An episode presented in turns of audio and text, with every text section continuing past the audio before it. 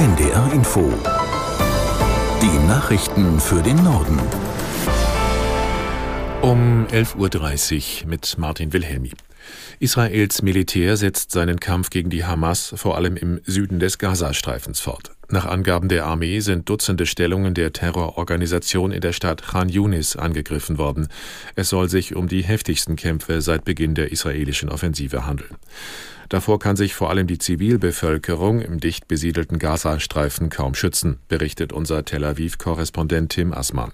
So empfinden das die Menschen, mit denen wir Kontakt haben im Gazastreifen ausschließlich. Sie sagen, wo sollen wir überhaupt noch hin? Viele von ihnen sind ja auch schon mehrfach geflüchtet. Die israelische Armee sagt, es gibt Bereiche, die sicher sind und wir informieren darüber, welche Bereiche das sind, raten dazu, dorthin zu gehen. Zum einen ist es aber so, dass in diesen Bereichen vielfach keinerlei Unterkünfte sind, die Leute also keine Möglichkeiten haben, sich irgendwie zu schützen. Und es ist so, dass die Informationen darüber, wohin man denn jetzt gerade flüchten soll, die Leute auch nur schwer erreichen können, weil vieles davon über das Internet läuft und Strom und Internet im Gazastreifen häufig ausgefallen sind. Also auch das macht die Lage noch einmal schwieriger. Der Bundesrat hat sich mit dem Nachtragshaushalt beschäftigt, mit dem die Regierung auf das Karlsruher Haushaltsurteil reagiert hat. Anmerkungen von Seiten der Länder gab es heute nicht. Bundesratspräsidentin und Mecklenburg-Vorpommerns Regierungschefin Schwesig forderte aber von der Berliner Koalition eine schnelle Einigung in der aktuellen Haushaltsdebatte. Aus Berlin Hans-Joachim Viehweger. Die SPD-Politikerin plädiert dafür, auch für 2024 eine Notlage zu erklären, damit der Bund mehr Schulden machen kann. Außerdem sollte das Wachstumschancengesetz abgespeckt werden, ein Gesetz der Ampel, das insbesondere Investitionsanreize geben soll. Die eigentliche Sitzung des Bundesrates dauerte nur knapp 13 Minuten. Dabei hat die Länderkammer darauf verzichtet, eine Stellungnahme zum Nachtragshaushalt für dieses Jahr abzugeben. Damit kann dieser weiter im Bundestag beraten und beschlossen werden. Die Bahn bereitet sich mit einem Notfahrplan auf den heute beginnenden Warnstreik vor. Die Lokführergewerkschaft GDL hat ihre Mitglieder dazu aufgerufen, für 24 Stunden zu streiken. Im Personenverkehr soll es um 22 Uhr losgehen, im Güterverkehr bereits um 18 Uhr. In dieser Zeit ist unter anderem die Zugbindung aufgehoben.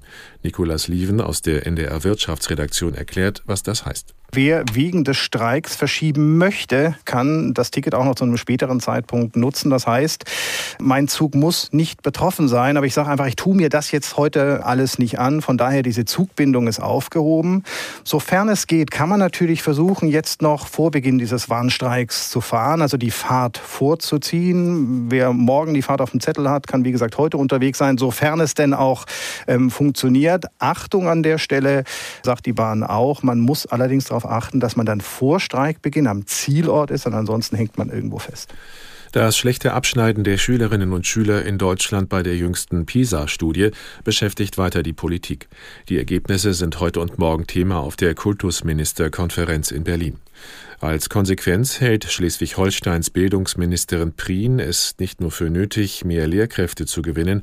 Auf NDR Info sagte die CDU-Politikerin, vor allem müsse die Qualität des Unterrichts verbessert werden der allergrößte Teil der Lehrkräfte in Deutschland macht einen super engagierten Job und trotzdem müssen wir insbesondere auch an der Unterrichtsqualität arbeiten und äh, wir müssen an mehr Kollaboration in Schule arbeiten. Lehrkräfte müssen mehr als früher miteinander arbeiten. Diese Auffassung, die früher bei Lehrern noch vorherrschte, ich muss ja meinen Lehrplan abarbeiten, die ist eben nicht, nicht mehr die richtige. Richtig ist es, ich bin dafür verantwortlich mit meinen Kollegen, dass jedes Kind Mindeststandards und Bildestandard erreicht und alle Mittel, die dafür zur Verfügung stehen, müssen dafür eingesetzt werden. Das ist ein, ein Stück weit auch eine Verhaltensfrage und auch ein Paradigmenwechsel.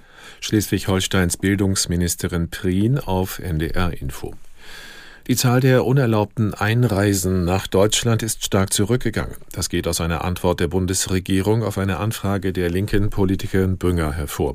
Demnach registrierte die Bundespolizei vom 1. bis zum 23. November etwa 4300 eingereiste Ausländerinnen und Ausländer, die ohne Erlaubnis die Grenze überquert hätten. Im Monat Oktober waren es fast 18.400, die meisten von ihnen in der ersten Monatshälfte.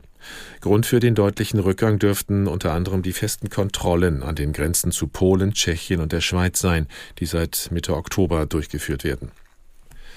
Der frühere peruanische Präsident Fujimori ist nach einer Anordnung des Verfassungsgerichts aus dem Gefängnis entlassen worden. Der 85-Jährige war 2009 wegen schwerer Menschenrechtsverletzungen und Korruption zu 25 Jahren Haft verurteilt worden. Aus Rio de Janeiro Anne Herberg. Das peruanische Verfassungsgericht allerdings hatte nun angeordnet, ihn zu entlassen. Damit bestätigte es eine Begnadigung des früheren Staatschefs aus humanitären Gründen aus dem Jahr 2017.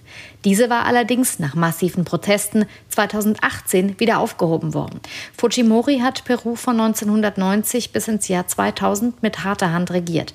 Während des blutigen internen Konfliktes mit der maoistischen Terrorgruppe Leuchtender Pfad gingen seine Sicherheitskräfte rigoros gegen linke und angeblich subversive Kräfte vor. Und das waren die Nachrichten.